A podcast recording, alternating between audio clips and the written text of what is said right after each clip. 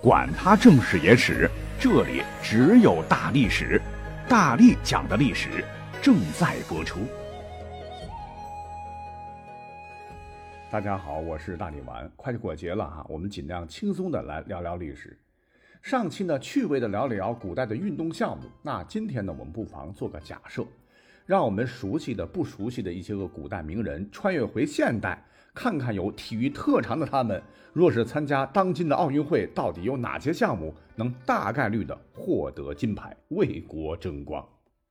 上期你记得吗？我们讲到万圣师表的孔子继承了他老爹叔良和强健的体魄，长得是人高马大。根据相关典籍记载，孔子是长九尺有六寸，人皆畏之常人而异之。而根据河南洛阳金村古墓出土的战国铜尺，和现在二十三点一厘米。那按照这个尺寸的话，孔子的身高至少二米二。哇，怪不得当时的人会因为他太高而诧异。孔子的腰围，据资料显示近一米，上身长，下身短，长得虽说不欧吧，但绝对属于孔武有力的雄伟壮汉。他老爹原是鲁国猛将，在富阳之战中，面对被关门打狗全歼的危局，是依靠异于常人的巨大爆发力，竟然用双手托起被敌方放下的巨大沉重的城门，为士兵撤退争取了宝贵时间。呃，就凭史书的这段记载，孔子他爹当仁不让的成为了史上举重的鼻祖。所谓是虎父焉有犬子啊！孔子呢，除了琴棋书画、诗书礼乐、文绉绉那一套，其实呢，也是继承了父亲惊人的履历。根据《吕氏春秋》记载说，孔子之进，举国门之关而不肯以立文，就是说，以孔子的力量能徒手打开城门，却并不想因为力气大而被众人知晓。注意。古代城门的普通门栓都重达千斤，都城的城门那就更厚重了，上吨是可能的。孔子竟然能够举起来，可见孔子力量之大。那为了更加形象地说明孔子这一身神力如何恐怖，我们就再举一个人例子。你像青史留名的战国闻名天下的大力士孟贲，力大无穷，是勇冠海带。陆行不怕虎狼，水行不避蛟龙。一人呢，同时可以制服两头野牛，发怒吐气，声响动天。他就是因为能够举起重达八百公斤的青铜巨鼎，而被同样爱好举鼎、力大无穷的秦武王嬴荡所赏识。后来呢，这俩人嘚瑟，跑到周都较劲儿，比谁能举得起九百多斤的九州之鼎。结果嬴荡是拼尽全力，嗯。举起来了啊！但是两眼一黑，虚脱了，导致髌骨被咔嚓活活砸碎。那时候没有优良的骨科，哈，当夜就被活活疼死了，改变了秦国的历史走向。而猛士孟贲被史书夸得这么的牛，可是跟孔子举国门之关比，那也是黯然失色啊！故而呢，我们毫不夸张地说，如果孔子回到现在，经过专业教练的这种训练，百分之九十的把握可以夺得奥运会举重项目抓举、挺举至少两枚金牌。但孔子还不能就此止步，他老人家还应该大概率的可以为我国在以下三个项目上摘金夺银。咱都知道哈，儒家有六艺是诗书礼乐御射，射就是射箭，孔子甚至将射箭列为君子之道。你看，咱们现代奥运会赛场，韩国选手很多届射箭这个项目是力压我国，摘得头筹。但那是因为我国的神箭手孔子老师。再次强调一下，孔子是我国的啊，他老人家没上。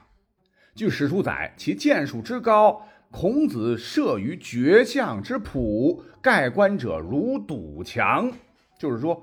孔子仅仅当年练习射箭，就能引来众多群众围观，是争相观瞧，并创造了成语“观者如堵”。哎，这就是其箭术精湛的最佳例证。而六艺当中的御便是驾驶，孔子可以说是老司机。驾驶马车，古人讲究五御之说，什么鸣和鸾、逐水曲、过军表、五交渠及竹禽左。和与鸾是马车上两个部位的铃铛啊，要求驾车的时候，他们所发出的节奏叮当叮当要协调，就是开得稳的意思嘛。主水区就是沿着弯曲的水沟驾车前进，相当于 S 弯道。过军表便是在插着旗子的辕门中放置一些石墩作为障碍物，马车不得刮擦，安全穿行。这听起来有点像现在考试的倒车库。而五交局便是车马在交叉道上往来驱驰，旋转适度。最后一个逐禽左就是驱车追赶禽兽，并把禽兽阻拦在左方，方便弓箭手射杀。哎，听起来这个难度比如今。我们驾照考试的科目一、科目二的难度还要大啊！既然孔子是这方面的大师，他若是参加奥运会马术比赛，那也有夺牌机会。末了啊，再告诉大家一个孔子最有把握获得金牌的项目。根据《淮南子》记载，称孔子是足蹑狡兔，就是连奔跑起来狡猾的兔子都能追得上，被他活捉。嚯！厉害了！我们要知道，兔子是食物链最低端，为了生存，天生短跑高手，最快速度为每小时三十六千米，一分钟呢能跑五十到六百米。你看我们这个奥运冠军专业运动员刘翔，不算跨栏，每秒是九米二左右，每分钟勉强能和兔子打成平手。而孔子老人家当年能追得上，还捉得住春秋飞毛腿事业啊，妥妥的能拿奥运会短跑的名次。那这是春秋的孔老夫子，下面呢，我们再来一位汉朝的全明星选手，也是一位足以匹敌当今世界级运动员的大咖。他是谁呢？嘿，这便是孔老先生的晚辈，西汉名将甘延寿，出生于西北哈，跟我是老乡。少年时就体格强健，善骑射，被选拔到御林军来拱卫皇帝。我不叫大力吗？哈，但是我力气没他大啊。人家是力大无穷，武功了得，飞檐走壁，逾越御林军驻地的楼台，亭阁嗖嗖嗖如履平地。要知道啊，古时候亭台楼榭高度怎么地都得超过两米，甚至是三米的。他跳高，你看绝对有潜力哈，呲儿跳上去了。如果说他能够学习一下现代的弧线助跑背跃式跳高，绝对冠军呐。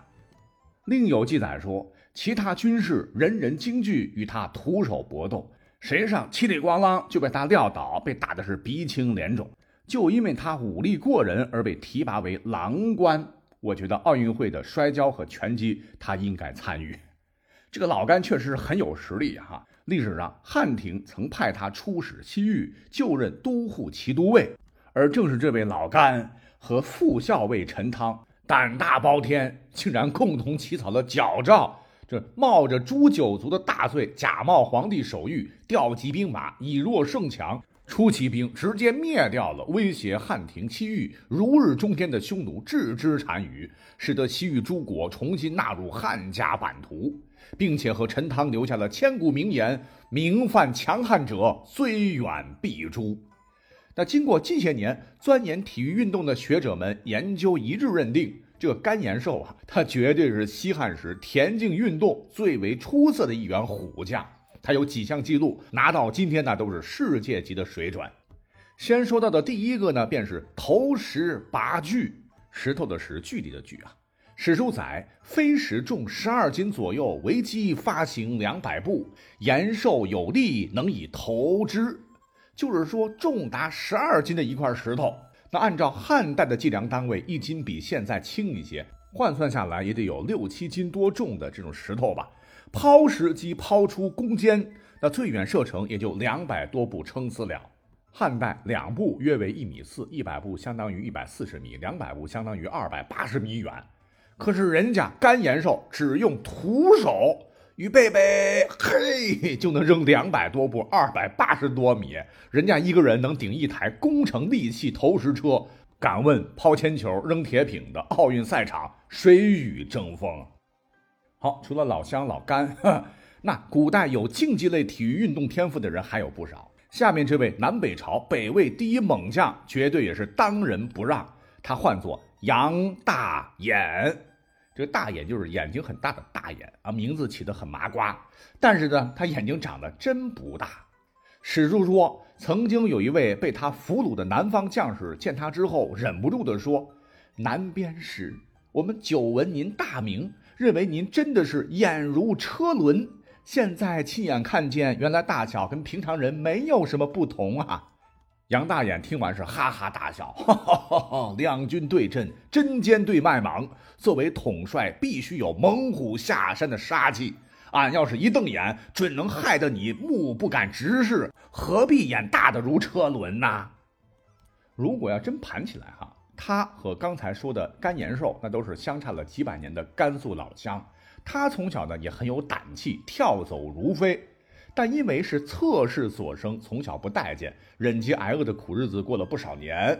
后头呢，正好赶上北魏孝文帝袁弘南侵，尚书李冲布告天下，负责选拔勇猛之士担任军官。杨大眼一身腱子肉就前去应征，但由于他出身低微，李冲压根儿正眼没瞧上他。于是呢，他决定露一手，毛遂自荐。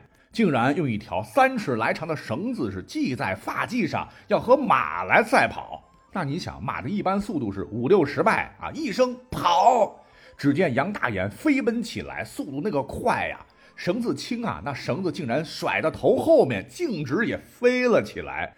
史书载是将直如矢，马驰不及啊！这小子哒哒哒哒跑得像踩了风火轮，跟箭一样快，马都追赶不上。这一幕让众人是目瞪口呆。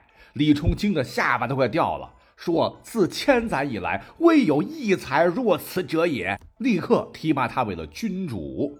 随后，他随孝文帝南下征讨，表现的是异常勇猛，屡立战功，斩杀了不少南朝名将，是威名远播，使得南朝军将一听闻啊，杨大眼在阵中，大眼来了，马上就会胆战心惊啊。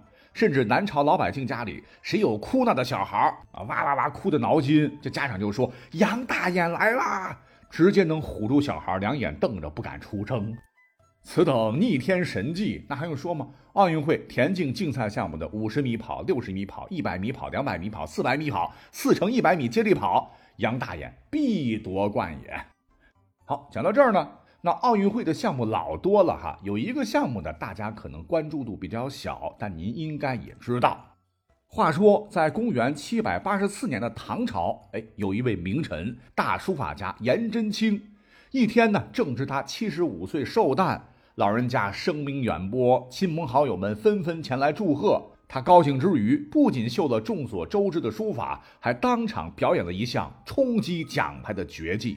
您猜是什么呢？